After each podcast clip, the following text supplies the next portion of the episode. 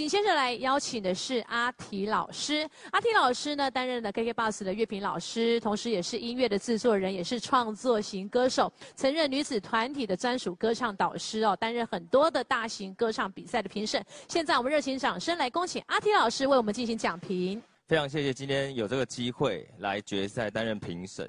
其实我个人非常享受，因为听到很多种不一样的唱歌方式跟专业的表演。以前在学生时代也参加非常多的比赛，后来就比较多次担任评审。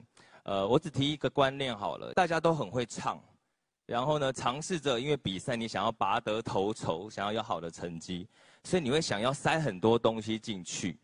但是往往呢，就跟编曲一样，你塞越多的乐器，不一定代表就越好。所以回过头，大家要思考一下。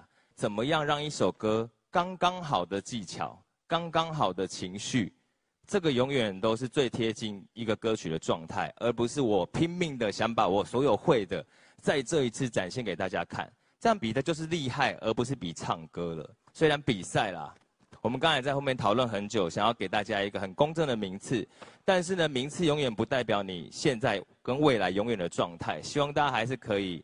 保持喜欢歌唱的心，然后彼此切磋，有机会再来参加比赛，然后一次比一次更好。我最近发行了一个单曲叫《便利商店里的蝴蝶》，虽然可能跟大家喜欢的不太一样，但是也希望大家可以听听我的歌，好不好？谢谢。